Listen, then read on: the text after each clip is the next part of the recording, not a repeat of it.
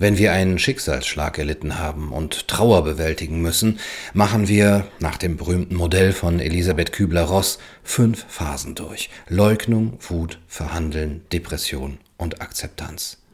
Nun kann man diesen Prozess auch auf die Gesellschaft als Ganzes beziehen. Auch Gesellschaften erleiden Schicksalsschläge und müssen mit dem Verlust zurechtkommen. Aber wie genau passiert das? Wie kommen wir damit zurecht? Dass nichts mehr sein wird, wie es war dass unsere Institutionen und Systeme kollabieren und uns schutzlos und nackt zurücklassen. Wie sehen die Stadien des Zusammenbruchs genau aus? Und was können wir tun? Oft wird ein solcher Zusammenbruch nicht näher ausgemalt, sondern einfach nur als Crash, als schwere und lang anhaltende Rezession oder als Clusterfuck bezeichnet. Dass es aber bei jedem Zusammenbruch mehrere Stadien gibt, für die man planen und auf die man jeweils reagieren kann, hat der russisch-amerikanische Schriftsteller und Ingenieur Dmitri Orlov herausgestellt. Orlov, der 1962 im damaligen Leningrad geboren wurde, schreibt über den potenziellen wirtschaftlichen, ökologischen und politischen Niedergang und den Zusammenbruch. Riesige Militärhaushalte, Staatsschulden, ein nicht reagierendes politisches System und eine rückläufige Ölproduktion werden den Zusammenbruch im Westen in absehbarer Zeit herbeiführen. Orlov war Augenzeuge des Zusammenbruchs der Sowjetunion während mehrerer längerer Besuche in seinem russischen Heimatland zwischen Ende der 80er und Mitte der 90er Jahre des letzten Jahrhunderts. Er ist der Meinung, dass die USA unweigerlich dem Beispiel der Sowjetunion folgen und kollabieren werden. Allerdings werden die Fähigkeiten der Amerikaner mit dem Crash umzugehen wahrscheinlich weniger stark ausgeprägt sein als die der Russen. Im Jahr 2007 verkauften Orloff und seine Frau ihre Wohnung in Boston und kauften ein Segelboot, das mit Sonnenkollektoren und Propangas für sechs Monate ausgestattet war und eine große Menge an Lebensmitteln lagern konnte. Er nannte es seine Überlebenskapsel. Als Transportmittel benutzte er ein Fahrrad, in Russland tauschte er Wodka für Lebensmittel ein. Orlovs Hauptziel ist es, den Amerikanern klarzumachen, was es bedeutet, ohne Wirtschaft zu leben, wenn Bargeld praktisch nutzlos ist und die meisten Menschen ohnehin kein Einkommen bekommen, weil sie keinen Job mehr haben werden. Man sollte, sagt er, angesichts einer zusammenbrechenden Wirtschaft aufhören, Reichtum als eine Form von Geld zu verstehen.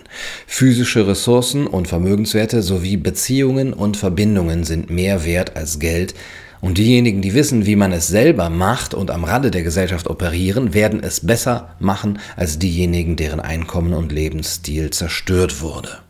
In seinem Buch The Five Stages of Collapse, A Survivor's Toolkit, zeigt Orloff, was in den einzelnen fünf Stadien des Zusammenbruchs droht und wie man dem entgegenwirken kann. Denn ein Zusammenbruch muss nicht unbedingt eine totale Apokalypse sein, wo die Überlebenden einsam und zerstreut in der Wildnis ums Überleben kämpfen. Der Zusammenbruch kann eher als ein geordneter, organisierter Rückzug verstanden werden. Jede Stufe wird dadurch gekennzeichnet, dass das Vertrauen in den Status quo ein wenig mehr erschüttert wird. Wir hören auf, auf die herkömmlichen Institutionen zu vertrauen. Dieser Vertrauensverlust ist aber nichts Schlechtes.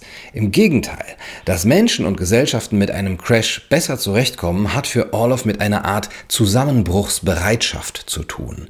Etwas, was die Russen, die Georgier und die Moldawier etwa in viel größerem Maße hatten, als es die Amerikaner und wohl auch die Europäer im Allgemeinen haben. Je mehr Zusammenbruchsbereitschaft, desto eher verliert man das Vertrauen in die Systeme und desto eher ist man gewillt und in der Lage, sich als Alternativen zu suchen oder zu schaffen. Was sind nun die fünf Stufen des Zusammenbruchs? Stufe 1 ist der finanzielle Zusammenbruch. Der Glaube an Business as usual geht verloren. Man geht nicht mehr davon aus, dass die Zukunft der Vergangenheit in irgendeiner Weise ähnelt, die es erlaubt, Risiken einzuschätzen und finanzielle Vermögenswerte aufzubauen.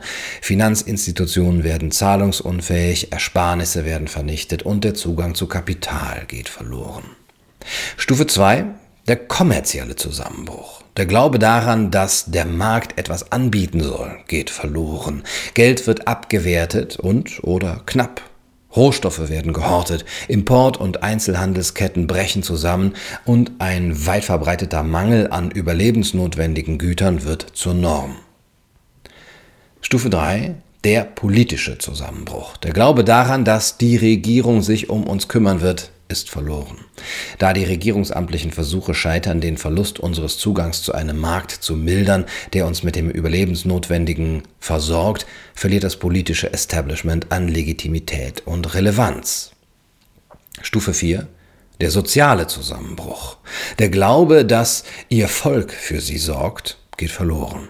Lokalen sozialen Institutionen wie Wohltätigkeitsorganisationen, Vereinen, religiösen oder anderen Gruppen gehen die Ressourcen aus oder sie scheitern durch interne Konflikte. Stufe 5. Der kulturelle Zusammenbruch. Der Glaube an die Güte der Menschheit ist verloren. Die Menschen verlieren ihre Fähigkeit zu Freundlichkeit, Großzügigkeit, Rücksicht, Zuneigung, Ehrlichkeit, Gastfreundschaft, Mitgefühl, Nächstenliebe. Die Familien lösen sich auf und konkurrieren als Einzelpersonen um knappe Ressourcen. Das neue Motto wird Mögest du heute sterben, damit ich erst morgen sterbe, wie es in Solzhenitsyns Archipel Gulag heißt. Jetzt mag man sich denken, dass ein Zusammenbruch einfach so verläuft, dass man alle fünf Stufen nacheinander herabsteigt. Aber das ist kein automatischer Mechanismus. Es ist vielmehr das Handeln der Menschen in den einzelnen Stadien, von dem es abhängt, ob die nächste Stufe auf dem Weg in den Untergang tatsächlich beschritten wird. Die Frage ist also, was auf jeder Stufe getan werden muss, um den Niedergang aufzuhalten oder zumindest zu verzögern. Beim finanziellen Zusammenbruch wäre die richtige Reaktion der Regierung, denen, die unverantwortlich gezockt und auf Pump gelebt und gewirtschaftet haben, die Verantwortung zu lassen und ihnen zu signalisieren, dass sie nie wieder mit dem großen Geld an den Finanzmärkten oder anderen Märkten zu tun haben werden. Dass das passiert, ist aber unwahrscheinlich, weil die Regierungen meistens selber schuldensüchtig und Spieler Nummer eins an den Finanzmärkten sind. Die Regierungen sind süchtig nach öffentlichen Schulden. Sie wissen, dass sie nicht aufhören können, Kredite aufzunehmen, und deshalb werden sie alles tun, um das Spiel so lange wie möglich aufrechtzuerhalten. Daher kommt es zu einer Hyperinflation und zu Stufe 2, dem kommerziellen Zusammenbruch. Da die Unternehmen schließen, die Schaufenster vernagelt werden und die Bevölkerung weitgehend mittellos ist, könnte die Regierung das Militär Wohngebäude außerhalb der Städte errichten lassen, die der Bevölkerung direkt helfen sollen. Sie könnte die lokale wirtschaftliche Selbstversorgung fördern, indem sie von der Gemeinde unterstützte Landwirtschaftsprogramme einrichtet, erneuerbare Energiesysteme errichtet und lokale Selbstverteidigungskräfte organisiert und ausbildet, um Recht und Ordnung aufrechtzuerhalten. Die Regierung könnte in den städtischen Zentren solarbeheizte Häuser mit hoher Dichte errichten, um die Vertriebenen wieder anzusiedeln. Sie könnte die Obdachlosigkeit verringern, indem sie eine hohe Steuer auf leerstehende Wohnungen erhebt und die Einnahmen in Mietzuschüsse für Bedürftige fließen lässt. Mit viel Glück können solche Maßnahmen den Trend umkehren. Das wird aber nicht geschehen, weil Staaten, die so hoch verschuldet sind wie etwa die USA, gezwungen sein werden, den Wünschen ihrer ausländischen Gläubiger nachzukommen, die viel nationales Vermögen, also Grundstücke, Gebäude und Unternehmen besitzen und die lieber eine abhängige Bevölkerung sehen würden, die sich von ihren Schulden abarbeitet, als eine autarke Bevölkerung, die bequemerweise vergisst, dass sie die Zukunft ihrer Kinder mit einer Hypothek belastet hat, um Wohlfahrtsprogramme, Bankenrettungen, große Häuser, große Autos und Flachbildfernseher zu bezahlen.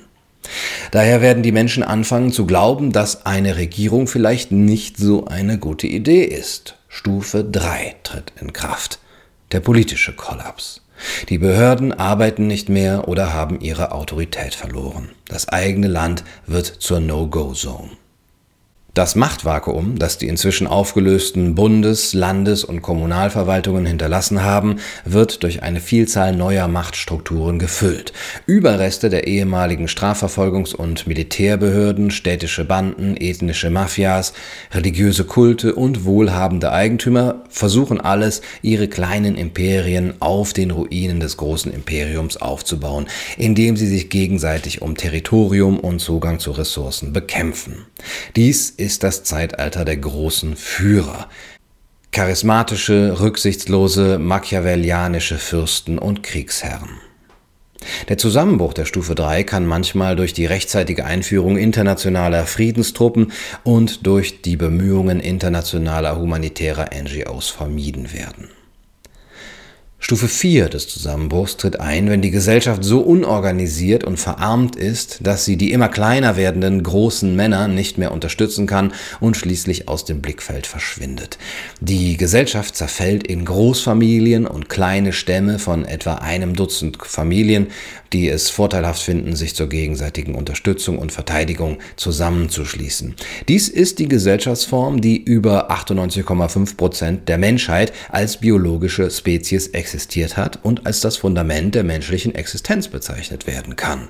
Der Mensch kann auf dieser Organisationsebene seit Tausenden, vielleicht Millionen von Jahren existieren. Wenn die Gesellschaft vor dem Zusammenbruch zu atomisiert, entfremdet und individualistisch ist, um zusammenhängende Großfamilien und Stämme zu bilden, oder wenn ihre physische Umwelt so unstrukturiert und arm wird, dass Hunger und Verhungern weit verbreitet sind, dann wird der Zusammenbruch der Stufe 5 wahrscheinlich. In diesem Stadium tritt ein einfacherer biologischer Imperativ in Kraft, um das Leben der Zuchtpaare zu erhalten. Die Familien lösen sich auf, die Alten werden sich selbst überlassen und Kinder werden nur bis zum Alter von drei Jahren betreut. Jede soziale Einheit wird zerstört und selbst die Paare können sich für eine Zeit lang auflösen, da sie lieber allein auf Nahrungssuche gehen und sich weigern, Nahrung zu teilen. Wenn die Gesellschaft vor dem Kollaps der Stufe 5 als historische Norm für den Menschen bezeichnet werden kann, so bringt der Kollaps der Stufe 5 die Menschheit an den Rand der physischen Auslöschung. Jede Stufe des Zusammenbruchs kann also leicht zur nächsten führen, vielleicht überlappen sie einander sogar. In Russland wurde der Prozess kurz nach der dritten Stufe gestoppt. Es gab beträchtliche Probleme mit ethnischen Mafias und sogar etwas Kriegsherrschaft, aber am Ende setzte sich die Regierungsautorität durch. Orlov überlegt nun, wo man am besten und lohnenswertesten ansetzen könnte, damit es nicht zu einer automatischen Kaskade in den Abgrund kommt. Während der Versuch, den Zusammenbruch in Stufe 1 und 2 zu verhindern, wahrscheinlich eher eine gefährliche Zeitverschwendung wäre, lohnt es sich wahrscheinlich für alle, sich für Stufe 3, auf jeden Fall aber für Stufe 4 vorzubereiten. Und es ist ganz einfach eine Frage des physischen Überlebens, Stufe 5 zu vermeiden.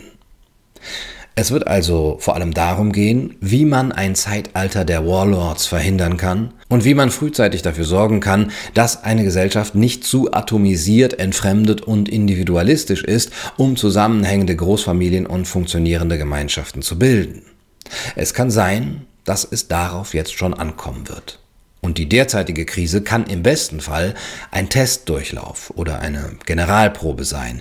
Wie werden wir auf kleiner, dezentraler Ebene mit den Herausforderungen umgehen? Werden wir ohne Hilfe von oben Gemeinschaften bilden und gegenseitige Hilfe so organisieren können, dass die Alten in unseren Gemeinden geschützt und versorgt sind, die Kinder betreut und erzogen werden, die Schwachen und Kranken gepflegt und dass die allgemeine Infrastruktur, die Versorgung mit dem Nötigsten funktioniert? Auch ohne staatliche Währung, sondern mit privaten Alternativen. Wir sollten vor allem verstehen, dass Reichtum sich bald nicht mehr in Geld messen lassen wird, sondern in physischen Ressourcen, aber auch in der Einbindung in funktionierende, stabile, dezentrale Gemeinschaften. Damit es nicht zu Stufe 5 kommt, aber auch damit nicht Warlords und lokale Mafias die Infrastruktur übernehmen. Derzeit haben wir noch die Möglichkeit, über das Internet solche zivilgesellschaftliche und nachbarschaftliche Hilfe und Solidarität recht einfach zu organisieren. Wenn auch das zusammenbricht, könnte es schon schwieriger werden.